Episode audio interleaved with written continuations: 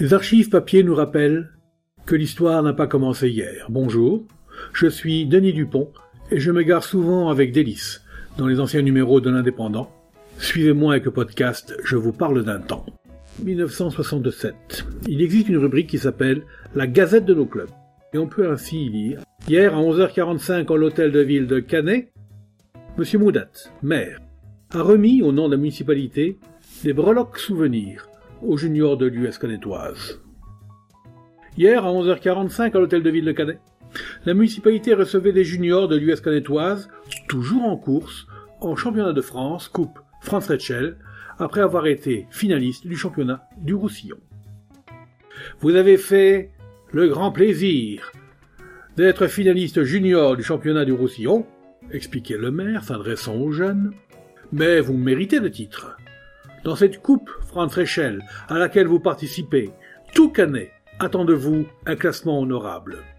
Nous vous demandons de lutter loyalement, avec le plus de courage possible encore que par le passé, contre vos futurs adversaires, Saint-Giron à Canet et Béziers à Solière.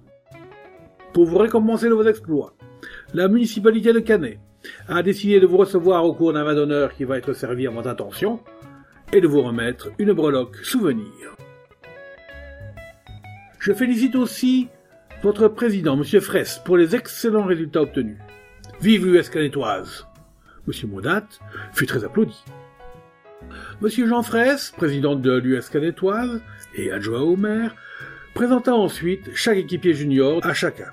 Et le maire de Canet remit une splendide breloque au milieu des applaudissements. Puis, M. Fraisse, en termes excellents, remercia M. Moudat et le conseil municipal pour les breloques offertes et bien méritées, dit-il, par une équipe de valeur, faite de bons copains.